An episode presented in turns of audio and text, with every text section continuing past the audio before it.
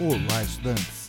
Sou o professor Marco Nunes e este podcast é uma revisão rápida do Nerd Cursos Biologia sobre o celoma.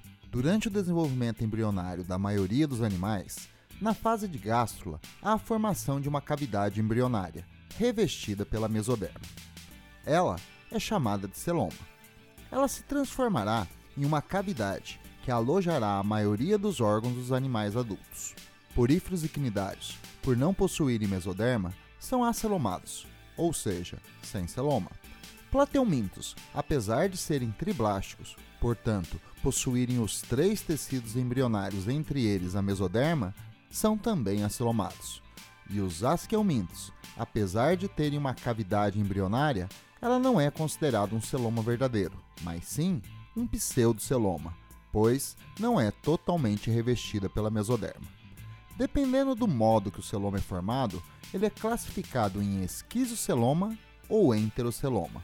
Quando no interior da mesoderma se formar uma fenda, esta cavidade será um esquizoceloma.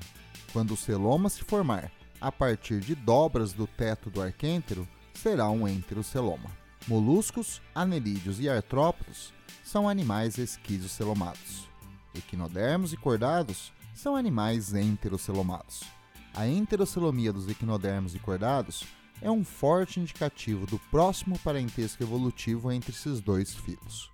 Bom, é isso aí. Continue firme nas revisões do Nerd Cursos Biologia e bom estudo!